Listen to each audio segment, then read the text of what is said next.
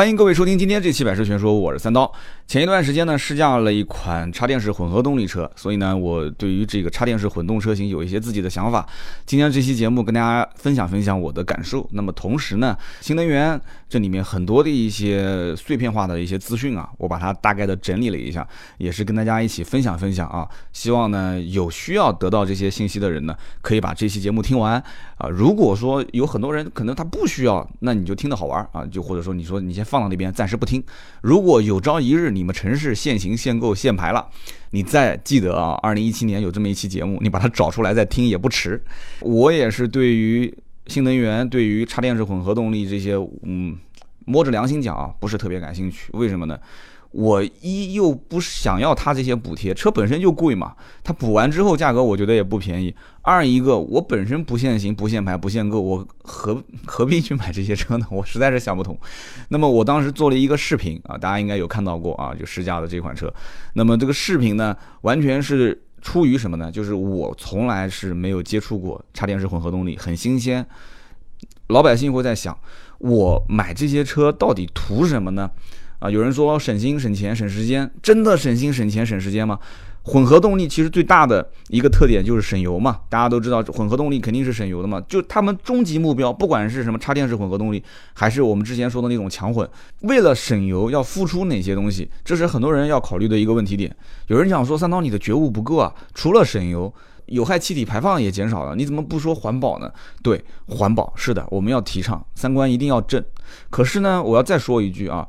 这个教别人去从善从人，这个是官本位的思想啊。当官的肯定是教你要从善啊，从人啊，对不对？仁义嘛。那么从财从利啊，就是我整天想着怎么去赚点钱，赚点小钱，怎么省点钱，这绝对这都是老百姓的想法啊。这是太容易理解了，对不对？所以呢，省油省钱，这是一个最简单、最立竿见影的。但是省不省心，省不省事？啊，省事就是省不省时间，麻不麻烦，繁不繁琐。你要知道，现在的人越来越懒，越来越懒，包括我也是，对吧？能坐着绝对不站着，对吧？能躺着绝对不坐着，反正就是这样的。你肯定也是嘛，对不对？所以呢，省油的这个大前提下，能不能还省心，能不能还省事，这很关键。所以你像丰田的这个混合动力的技术，对吧？那就又省心又省事，因为大家都知道这车，我的天，买回来之后。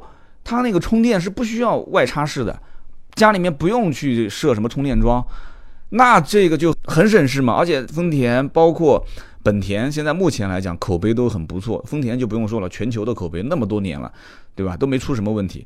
那么省心这个事情就解决了，而且又省事。但是有个问题啊，就是全球的那么多车厂啊，包括中国的很多企业想去突破它的技术壁垒，想去。模仿借鉴，哪怕就是就是我去山寨，但是现在能山寨出别人的外壳，也能山寨出别人的内饰，这套技术那真是牛逼的不像样了，没办法山寨啊！除了技术壁垒，哪怕就是我就是不给你做什么技术壁垒的保护这些东西，哎，你到了我的地盘了，你就遵循我的相关的这些游戏规则，我还管你那么多吗？我能抄，我肯定直接给抄过来了，能不能抄得出来呢？目前来看很难。据说国内曾经有人啊研发出啊有过相应的车型，但具体的我不太清楚，肯定是有百分之百。我看过一些文章里面写到过，就研发出可以不用插电，也可以这种就是强混去开的，但是呢油耗非常高。新浪微博关注“百车全说三刀”，老司机带你开车啦。嘿 嘿他没有做到真正的省油。而且又省心，就是以后是不是会出问题，这个也很难说。所以丰田的这一套什么阿特金森循环的内燃机和电动机，它配合起来，这个再加上它那个 ECVT，就是行星齿轮变速箱，控制逻辑非常之复杂，不是说你一天两天就能把它给研发出来的，要不停的试，不停的试，但这个成本又非常高，所以在这种投入和产出比又非常小的情况下，投入非常大，但是产出非常少。你说有多少汽车厂家在现在随便整个五六万、七八万、十来万的 SUV，满大街都有人买？那你说你还花那么多钱去研究这个什么阿特金森循环，是不是去绕过它的壁垒啊？什么 ECVT 的行星齿轮变速箱，我是不是还要再去研发它的控制逻辑？不仅仅如此啊，它毕竟是有电，它是有电池的，所以你还要再去想怎么去研究它的充放电的管理系统。对吧？它这一整套的充放电管理系统也很复杂，没有那么说哦，就给它充个电，就像家里面手机一样的，每天晚上充个电就行了，明天再用，用了没电再充，没那么简单。这是车，这是车，兄弟，而且这车上不是光纯电啊，纯电都没整明白，你别说整一个又带电又带油的这个车，所以这是很复杂的一套系统。你想让它又省油，开起来又爽啊，动力又不错。没有那么简单，不省心的这个事情。这个我们今天就讲带油的啊，纯电动的今天就不说。不管是插电式混合动力还是不插电式的，目标都是省油。说白了，在省油的前提下，尽量成本还要让大家能接受。你别说跟普通燃油车又贵很多很多钱，那不行啊，那不行。你看啊，丰田的这种啊，就是强混的车辆，大多数的国家都不给补，不仅仅是中国不补啊，其他的很多地方为了保持保护自己的产业，它也是不补的。所以都在打压啊，都在打压。即使打压，仍然在很多地方它卖的好啊，还是好。老百姓呢，现在要看这个到底是不是省心、省钱、省事啊？省油我知道肯定是省了嘛。那么省心这一块，现在很多人，我们就说插电式混合动力啊，很多人就很担心啊，他觉得说，哎，你本身就是一个烧油的车，对不对？那么你现在这个烧油的车又变得。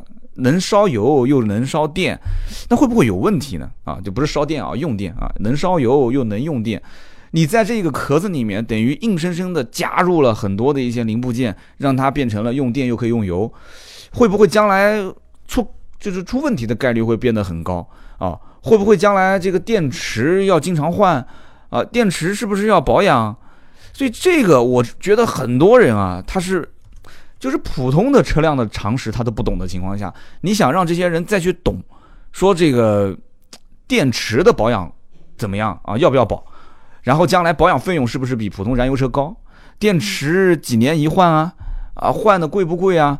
你让他们去理解这些事情是很难很难的。那么因此啊，想要普及还是要有很长的路要走，因为大家这个理论知识水平都不一样嘛，对不对？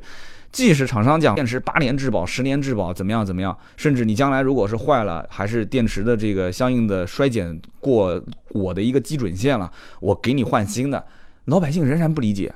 就像那次我跟一个比亚迪的一六的车主在聊，但是纯电动的，我说你这个电池看样子这个续航总里程数字的有一点这个比较少啊。那个视频我微博上有，然后出租车司机不是说了吗？他说我的车开了有将近四年了，而我的车。三年吧，应该是。他说我这车，呃，也曾经找过经销商换电池，但是比亚迪的经销商说了，说续航里程不能就是不低于两百七十公里还是两百六十公里，那暂时不能换。续航里程充满电之后，它低于了两百六还是两百七，它才给你换。哎，那我觉得这个就有一点不太厚道了。我只是猜测啊，那我完全可以做数据啊。啊，就是把这个续航里程做虚一点嘛，对吧？明明已经只能续航到两百三、两百二了，但是我显示出是两百六、两百七。但是我觉得车主也不傻，开了一段时间发现还剩五十公里，实际开十公里车子就没电了。那对不起，我肯定要找你嘛。所以这个我觉得造假的可能性不大，但是有没有呢？虚的还是有啊，但是这个怎么去判断？我也没说常年的去使用过这个车，我哪一天长期使用这个车，开了半年、一年了，我才能有。经验去跟你分享啊，所以只是一个猜测。那么另外一点就是省心这方面，肯定是很多人觉得它可能不省心，就已经不占优势了。另外一点就是省钱，你说光是油耗省那么一点钱，那。买车的费用能跟普通燃油车一样吗？同样 1.5T，同样是 2.0T 的车，我看市面上普通的价格是多少钱？哎，那你这个是插电式混合动力，那你卖多少钱？我肯定是要比的嘛。你车子壳子都一样，那你剩下来里面配置我要比一比，对吧？空间我要比一比，然后剩下来就是你是插电式混合动力，我知道啊，那肯定能帮我省一省那么一点点。但是省下来的钱，将来是不是会花在保养上？哎，保养会不会很贵啊？会不会花在维修上？维修会不会很贵啊？会不会花在电池上？那我以后换个电池要花多少钱啊？所以很多人会想这个问题。而真正你说省钱能省多少呢？我前段时间开的那个荣威的 E R 叉五，呃，我当时也是怪挺兴奋的。我说哇，这个车子我哪天试一试，我我就不用油开，我纯粹用电开。其实拿给我的时候也没多少油了，大概也就剩了四分之一，可能还不到的油吧。呃，给我开四天，当时这四天时间呢，我肯定是希望是多尝试啊，用电力驱动，然后用油驱动，然后油电混合驱动，我想多尝试一下嘛，所以我第一时间就把它给充满了。我充了大概有，当时这个车子充满应该是在三个小时左右，差不多。我因为充完就你插上那个公用充电桩，我是在公司楼下有一个公用充电桩嘛，我插上去之后呢，在现场我还用手机看了一下，因为很新鲜嘛，对吧？它当时就是一个停车位的后面有个充电桩，因为我之前每天停这个停车场，我就已经瞄着那个地方有停车位了。但是对不起，那一天我是为了去抢这个充电桩，我很早很早就到公司了，因为基本上你要如果稍微迟一点，比方说大家都是九点左右上班。你要如果说八点四十或者甚至八点半你到那边的话，那一排的这个充电桩的位置根本就不会剩了，因为为什么呢？因为充电桩的那个位置正好是离停车场的出口比较近，离办公楼比较近，所以你大家都比较懒，能停在离办公楼近，哪怕少走那么十步二十步，都不愿意往里面停，所以充电桩离出口近，离办公楼近，那充电桩那一排位置都是被那些燃油车全部给占了。所以那天我来的很早，我占了一个这个充电的位置，然后我就开始充电。结果第一个充电桩还是不能用的，我不知道是它坏了还是我这个操作有问题，但是可以报修啊，上面有二维码，你可以点一下这个桩子坏了报修。那么我就换了第二个桩子，换了第二个桩子之后呢，终于充上电了。充上电，我当时我很傻，你知道吗？我当时以为充电时间比较快，我说不行，我就等一会儿吧，对吧？可能也就十几二十分钟，是不是能充满？我看了一下那个充电的整个的，就是从我拿到手是百分之九，大概还剩百分之九的电量，充到百分之一，我当时看花了多长时间，大概是五分钟还是十分钟，我就不愿意待了。你开玩笑，充到百分之一就花那么多时间，你说我在那边干等，那我今天不要上班了，所以我就走了啊。就是我这种比较弱弱弱的心态，我相信是很多第一次拿到充电车。啊，不管是纯电动还是插电式混合动力，肯定都会遇到的，一堆的疑问都很新鲜嘛。然后后来我说，那我就走吧。走之前呢，我这种金牛座你知道的，我很担心就是车子上的这根线，万一要是有人给偷了怎么办？所以我就尝试说，哎，我一头是插在车上的，一头是插在充电桩上的，我把它拔下来看看，就是正常充电的状态啊。车子已经锁了，四个车门我都锁了。我说是不是会车上的那一头会被锁止，或者是充电桩这边是不是锁死？结果呢，很遗憾，两头都能拔，而且一拔它就就是那个软件上就显示就不充电了，你得重新连接。哎呦我去！我当时就在想，这万一哪个人充电线他忘了带了，他看我在充电，旁边又没有什么摄像头，我四周看了一圈也没摄像头，那万一要是遇到别人没带充电线的，他把我这个给直接拔了，这这。这找谁说说理去呢？你说这是不是？所以当时我就在想，这个挺悬的。所以唯一能有一个小办法是什么呢？就是你回去，你把那个手机就一直屏幕点亮的，你就把它放在你桌上。只要你的这个充电的数值它不跳动了，那就说明你的充电桩的线肯定是被人动了啊。如果你的楼层比较低。这个离停车位比较近，你他拔了你的线，你立马冲下去，你以刘翔的速度，你跑到他面前，你把他逮住，那这可能性还是有的啊，还是有的。所以当时我觉得这个太麻烦了，我的天！充了多长时间呢？充了大概有三个小时左右啊，充满了。我那天也是一直把手机放在那个地方点亮，然后就一直看着它，过一会儿看一眼，过一会儿看一眼啊，大概三个小时左右，那边显示不扣费了。它不扣费就证明它充满了嘛，显示不扣费了。然后呢，我看了一下，差不多啊，就充了有十几度电，一度电一块三毛一 啊。就有人说金牛座三刀这钱连分都不放过啊，你几毛几分都算，这不很正常吗？对吧？你你充电不看电费嘛啊？大概一块三毛一，充了十几度电，十几度电还不是说我把电池完全用完的情况下啊，那也就是大概十五块钱左右，十五块钱左右。那充满之后能开多少公里呢？大概六十多公里啊，六十多公里，六十多公里算啊，六十多公里除这个花了大概十五块钱左右，啊，一块三嘛，十几度电，算下来平均一公里两毛多，大家可以算一算，一公里两毛多，这个划不划算？那不用说嘛，肯定比燃油车划算吧？两毛多，这是油耗算下来才才多少？如果换算成油耗才多少？就是正常一个飞度你拿出去开，基本上也要四五毛钱一一个一公里啊，四五肯定是要的，至少四毛钱一公里。比飞度还能省一半，那算下来的话还是蛮省钱的啊，不能说省油省钱，但是呢，太麻烦了，真的是这样的。而且你看我，如果这个车使用的少，我觉得也没必要买油电混合。你说这个车，你像我那几天用的比较多啊，它肯定是优先是用电嘛，开开开开开，我就看那个电不停的蹭蹭蹭蹭蹭往下掉，那我上下班正常就是一个来回，大概有有一个大概二十公里吧，二十可能二十二十多公里了，二十多公里。然后那几天正好要出去办个事啊，到外面再跑一跑，基本上六十公里用起来非常快，基本也就是一天，可能一两天，甚至最多也就两天两天半就用完了，用完了就得充啊。所以我认为啊，这个插电式混合动力的车，首先最适合的那些人，一定是在自己的小区。安装充电桩的，因为你总归是要回家吧，对吧？我不相信这哥们儿天天都开个车，呃，满满世界去游荡的，或者是彻夜不归的，我不相信。大多数的兄弟应该都像我一样啊，暖男，对吧？就，经常都是开个车，晚上是两点一线的回去的啊，你懂的，对吧？每天晚上得回去的，得带孩子啊，得得陪老婆。那你开车回去，你得有一个固定的车位，这个我就要说了，这一点啊，绝大多数的人一定是。会遇到这个问题的车位分两种嘛，第一个是租的，第二个是买的嘛，对不对？而且像买这种插电式混合动力车的人，基本都是在那些限牌限行限购的，一般都是大城市啊，一二线城市。哎，这车位可贵可贵了，老贵了啊！我跟你讲，都很夸张，很夸张。所以现在一个车位都赶得上一个车的钱了，挺便宜的小区车位早就卖光了。那大部分的人怎么办呢？就是租。所以租车位是一个比较普遍的现象。那租车位的话，能不能安充电桩呢？这个两说，我看到身边啊，就是上海有很多朋友就跟我在聊天，曾经就说过这个事情。小区物业虽然说国家这个针对小区安装充电桩是有明确的扶持政策的，但关键问题是执行不执行，执行到什么程度，这个很关键。我们不讨论啊，我们不讨论政策的事情。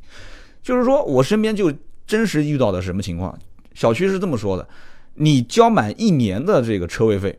啊，我才能算你是固定车位，你才能允许装充电桩啊！你交不满一年，我不能算你固定车位啊！你你说三个月一交或者半年一交不行，所以这是一个问题点。二一个，就很多，我相信就这个大家如果装过这个充电桩，肯定会遇到很多问题点。首先就是找谁装，就是肯定找物业嘛，对不对？找物业，但物业说这不是我的事情，甚至物业说我不允许你装。所以现在关于就是国家也发布过嘛，对吧？什么关于推进这个物业管理区域新能源小客车。啊，自用充电桩设备安装的通知，那这是个通知啊，所以物业如果不给装怎么办？那有人讲投诉嘛，投给谁？很多人都不知道投诉找谁投诉啊。我在网上看了一下，投诉给住建委，投诉给住建委之后，对吧？然后你安装充电桩同意了啊，说呃，那必须得安独立的电表。哎，你肯定要算嘛，你用了多少度电，得花多少度多少钱是吧？还有很多小区里面的这个充电的这种设施，跟小区的整个的安全是不是会存在隐患？这东西物业他也为难啊！你万一出现问题，你是用电啊，兄弟啊，这个不是说随便拉根线拿个插头出来就可以充电了，没那么简单。所以国家电网是必须进行线路扩容和安装独立电表，呃，还要满足什么分时段的充电问题，因为它晚上充电的这个电费会便宜一些嘛，对不对？所以国家电网有的时候，对吧？我看到网上曾经有个帖子也是不作为啊，他不作为，不作为，然后那哥们儿当时全程曝光啊，拍照片、录音、视频，全程曝光。所以呢，有人讲说，你可以向电力监管部门投诉幺二三九八，还有国家电网的投诉热线啊九五五九八，就为了买个车回去充个电，折腾那么多事情啊。所以租的车位还是买的车位，充电桩、私人充电桩能不能建？怎么建？啊，建的过程中会不会存在很多的一些？呃，被阻碍的一些问题点，这东西大家都要考虑。谁买车愿意烦这些东西呢？就回到我刚刚之前说的那个问题点了。买一个新能源车，你说我为了环保做贡献，这个都是虚的。的确，三观要正，能为环保做贡献，我肯定为。比方说，我洗完手，我能不用那个一次性的这个擦手纸，我尽量不用。真话，我摸着良心讲啊，你大家如果可以看到我能见到我本人的话，你监督我，只要有烘烘手机、烘干机，我肯定是不会用的那个。那个、那个、那个厕所里面的那种纸，我觉得真的挺浪费的。哇，好多的企业那种高档写字楼里面那个纸，还有包括像奔驰、宝马 4S 店里面都是那个纸，都是长期我看到旁边底下扔的，我真的是很痛心啊。基本都没怎么擦，那个纸百分之九十都是干的。我估计就是那个人用用了很多张。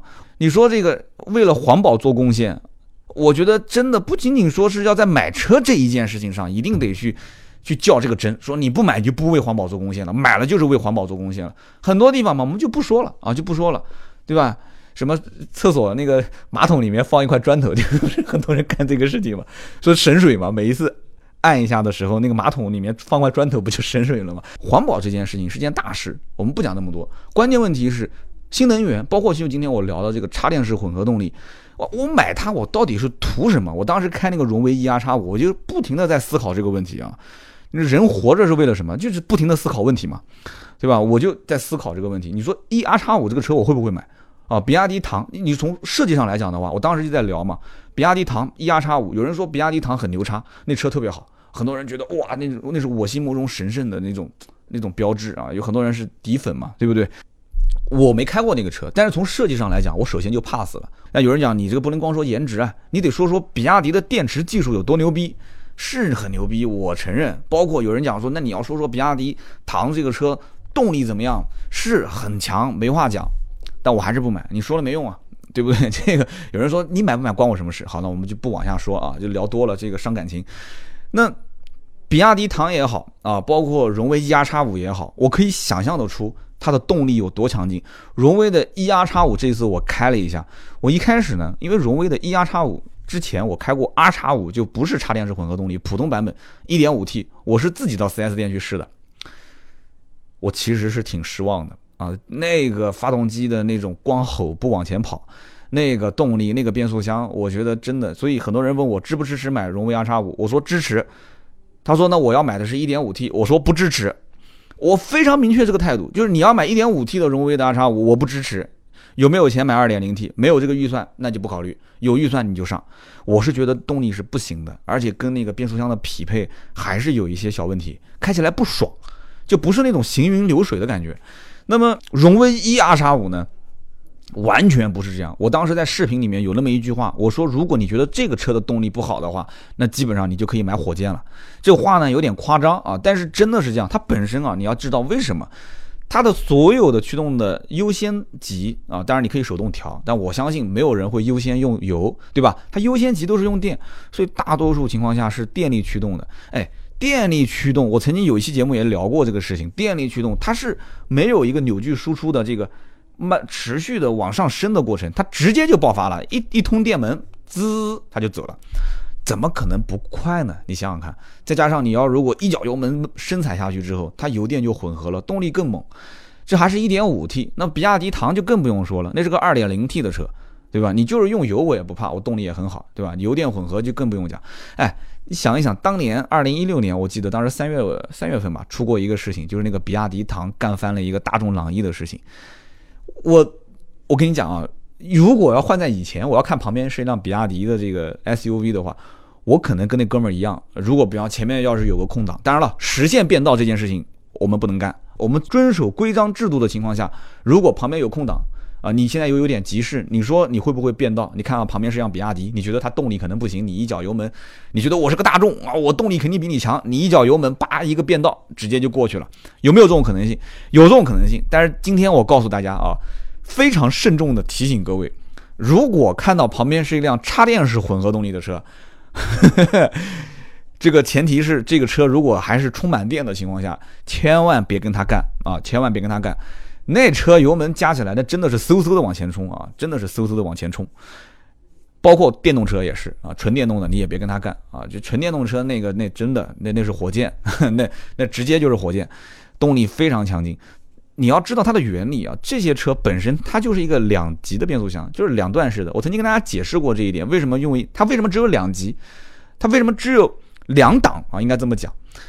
我曾经介绍过这个原理，就是骑山地自行车的时候，山地自行车是可以换挡的嘛，可以变速的嘛。最明显的是两个档，第一个档就是你不停的踩那个轮子，踩好多圈，你踩了好多圈，那个轮子才转一点点，对吧？这个档位适合什么？就是适合爬坡嘛。对不对？爬坡的时候你就不停的踩，不停的踩，不停的踩。你要是把它换到那个踩一下能走好远的那个档位的话，那对不起，你爬坡会非常非常的累。那么下坡的时候呢，你就可以把它调到一个，或者你正常开平路的话，你就可以调到一个踩一下轮子可以转很久的那种档位。所以它只需要两个档位就可以了。所以它电动车这一套系统。就是比较傻瓜啊，比较傻瓜。那有人讲说，那我要是如果用油去开的话，那这套系统怎么办呢？你说只有两个档，那我的油耗是不是非常高？是不是换挡非常的不平顺呢？这些都是问题点。但是现在要解决的不就是这个问题吗？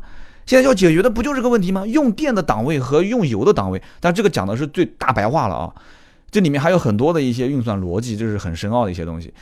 呃，在国内的很多的这种插混的这个这个这个相应的品牌啊，我反正知道的，比方说像吉利，它后面马上后面会出插混，包括其他的一些品牌，我不去一个一个的说了，他们其实都在跟国内一家公司叫做科力远，是湖南的一家上市公司在合作。据说啊，大家瞄着这家公司啊，说不定将来它的有上有 A 股的股票，我准备最近去买一点啊。但是你们要亏了别找我。这家科学的科，利益的利啊，科力远这家公司，据说是国内在研究就整个混合动力总成方面是比较牛逼的，而且据说二零一七年今年他们有一些研发成果，往后走啊，很有可能 会很很牛逼，很牛逼啊，叫科力远啊，就是反正股票是有的，A 股的。我最近在研究他们这个公司的一些事情，但是我已经说了，如果你赚了钱了，你说给我节目打打赏啊，或者说给我的微信号发发小红包，这个。那是你的情谊了，那你亏了别找我。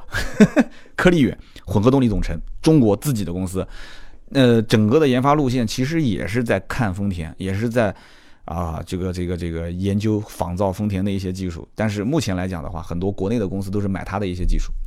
今天我们聊到这个插电式混合动力，我们再聊一聊其他的一些小话题吧，比方说充电桩。刚刚说了就是什么家里面装丝装这些事情啊，这个说实话是挺麻烦的。我们再讲一讲充电桩这门生意。我身边呢有一些老板啊，就听说我是做汽车的一个媒体的，会到我这边来喝茶。到我这边来喝茶的时候呢，就跟我说说这个手上呢有点闲钱啊。我说你手上闲钱是多少？他说几个亿吧。我当时一一口茶没喷出来。他说当然了，这都不是我一个人的钱。他说我做投资公司，家里面这个有些亲戚那边是有钱，浙江很多的投资公司哇超有钱。几个亿那都是小投资公司，他们背后有很多的这些这个这个这个共同投资的人。他说：“我想投这个，我想投这个相应的充电桩的这个生意的一些企业，就他的投资公司。然后有些企业做充电桩，他想投他。然后说这个能不能做？我说这个我可能给不了你太多意见啊，因为这方面我研究的不是特别多。但是呢，我身边有做充电桩的这个，就现在就在做充电桩生意的人，我说你可以介绍认识一下。他说没问题，一起吃个饭。”就所以为什么饭局多呢？就不停的都是我在引荐不同的一些资源整合嘛。结果聊来聊去呢，就发现就是做充电桩生意的老板呢是劝那个不做充就投资的那个人不要进这个坑。但是呢，做充电桩生意这个老板呢，你你问他是不是还在做，他还在做。你问他后面投不投钱，他还在投钱。但是呢，他就劝外面的人不要进来啊。所以当时我觉得这饭局上吃的，我觉得也挺开心的啊。为什么呢？这就是个围城啊！外面的人要进来，里面的人想出去，但也出不去了，因为前面的投入也收不回来，后面必须得不停的投。那么总体来讲，我大概也听明白什么个意思了，就是说充电桩这件事情呢，首先第一个阶段是车厂得投投钱。车厂为什么要投钱？很容易理解，就像特斯拉，哎，特斯拉的车主买了车没地方充电，很多小区像他那种充电桩根本装不了，那他必须得要有那种什么超级充电站啊，他得要。树立形象最关键的也是给车主有充电方便。很多车特斯拉车主不是互相加微信群嘛？到了哪个城市，万一要是充不到电了，就去别人家的车库里面去偷电啊。微信里面说：“哎，老张，你你我我到南京了，老张你那个车位今天车有没有车？如果你的车不在，你能不能借我充个电 啊？我发红包给你啊。”就是这个第一阶段是车厂要投资，要投钱去。去建充电桩，第二个阶段就是社会资本。我们目前就处于第二个阶段，就是很多社会资本看到政策很好啊，看到说，哎，新能源车现在卖的也不错，国家那么多补贴啊，怎么样怎么样？但是这个风险非常非常大，将来一旦要是不补贴了怎么办？而且就算补贴，补成这种样子，对吧？去年 骗补的那个风波啊，我们马上讲到骗补，也可以说到这个国家补贴，不仅仅是车辆的补贴，包括这个购置税。大家知道买车是要交购置税的，对吧？就是新车价格除以十一点七嘛。这购置税，这这个是一个快速的算法啊。国家是征百分之十，当然有一些是免的啊，一点六以下。那么购置税很多新能源它是不用交钱的。那有人讲说什么样的车是不用交钱？不不不不，你就算是纯电动车也不一定是免购置税的，它是按照批次来。今年四月份应该是第十批，它是一批、二批、三批、四批，一批一批出，然后。购置税的这个每一批的目录名单里面有你这个车型，你就是免的；没有就是不免的。啊，嗯，大家能听懂这意思了。所以你看，第一批是二零一四年八月份，然后紧跟着第二批一四年的十月份，很快两个月，然后紧跟着第三批一四年的十二月份，它就是不停的公布第一批有哪些目录，要进目录才行。最近的一次就是二零一七年四月份，四月份，这是第十批，而且大概是在第七啊，应该是在第八批、第九批的样子，当时出事了嘛，就是二零一六年年中的时候，就是大面积的骗补，然后国家对这方面就进行了一些管制。那么讲到这个充电桩的这个生意啊，第第二阶段就是社会资本会投入进去嘛，然后一个又一个坑，然后就不停的填。第三个阶段是什么呢？肯定就是开发商会去投，联动投资。社会资本跟开发商是什么区别呢？社会资本就是这个人跟充电桩的这个车位没有关系，啊，跟这个充电桩的这什么厂家他也没有任何关系，他纯粹是为了投充电桩而投充电桩，为了赚钱而去进行投资的，这个我觉得就不对了。充电桩应该是一个基础设施，对不对？它应该是一个，你如果是小区的话，那就是小区的基础设施；你如果是酒店的话，那就是酒店基础设施；如果是商场，那就是商场基础设施。啊，如果是超市，那就是大型超市的基础设施。你是应该是方便你的在这里购物的、消费的、住宿的客户提供他们这个车辆方便充电的一种方式，仅此而已。它应该是基础设施，这个投资不应该是求回报的，哪怕就是求回报，也不应该是在这个充电桩充电的费用上去求回报。对吧？所以你光单独投充电桩是不对的，它一定是社会资源的一个整合的结果，整合到最后在其他方面挣钱，对吧？就是羊请猪吃饭，让狗付钱啊，这不就是互联网经常用的套路嘛？所以这门生意本身应该是不挣钱的，投入非常大，但是回报非常慢，而且将来还会有政策风险。但是这件事情本身会整合很多社会资源，而整合好之后，将来会挣钱。我看到网上有很多的一些歪门邪道的挣钱的方式。说这个充电桩不是不挣钱吗？啊，就讲这个社会投资啊。那你能不能在充电桩的上面去做平面广告呢？或者竖个灯箱呢？哎，公共的用地、公共的这个场合，你想竖广告、竖平面广告、竖灯箱，你就竖了，有那么简单吗？我在我们小区里面竖个电子屏。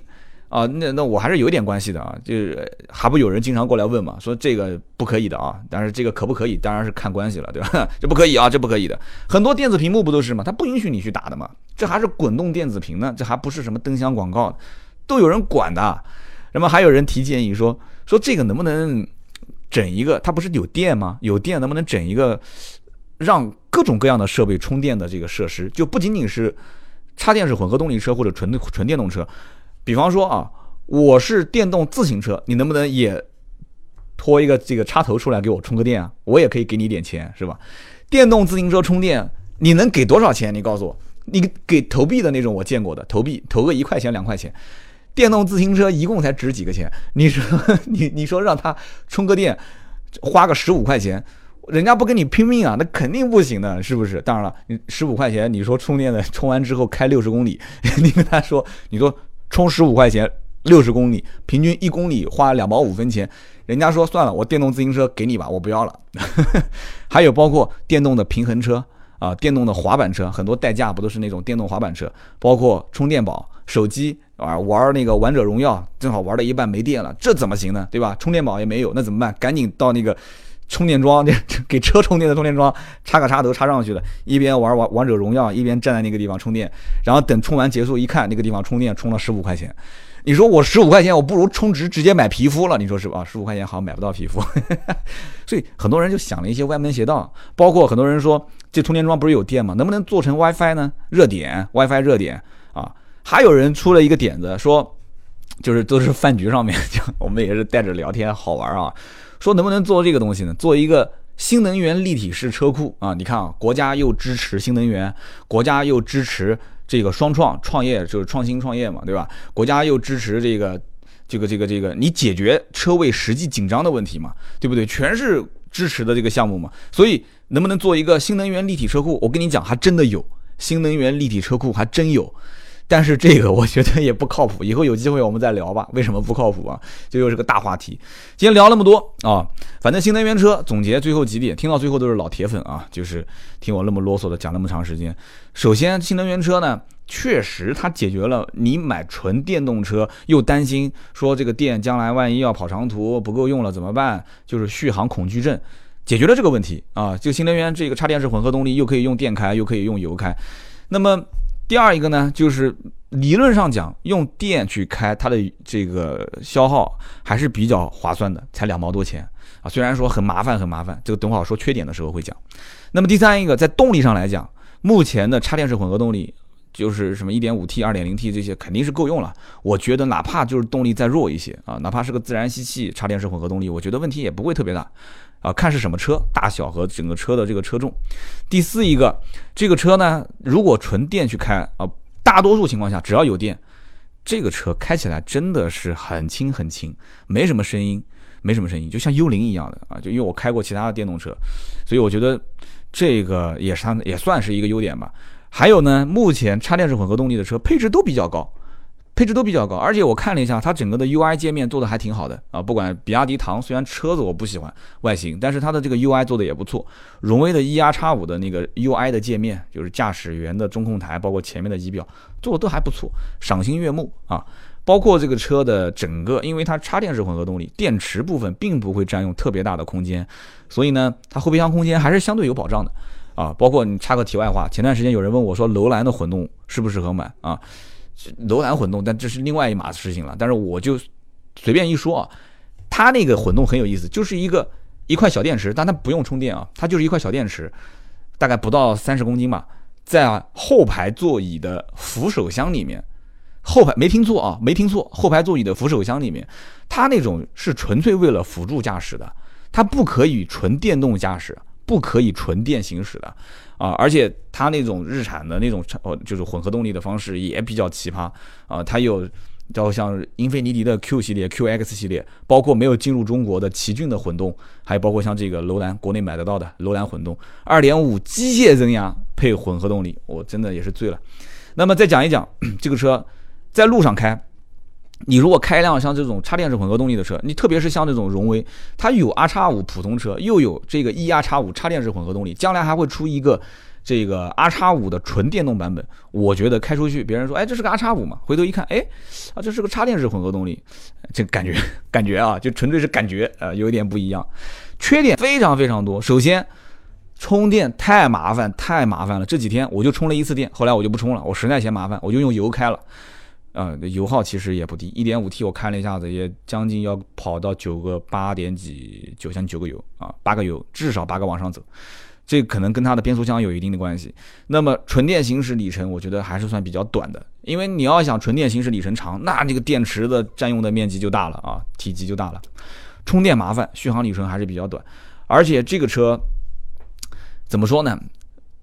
毕竟用到了电池技术，所以很多人也会担心，就是除了正常保养以外，这个电池将来的损耗、更换，包括以后万一要是碰了撞了，这个维修成本是不是会很高？这都是大家会很担心的问题点。然后呢，在很多非限牌城市，这车的价格那么贵。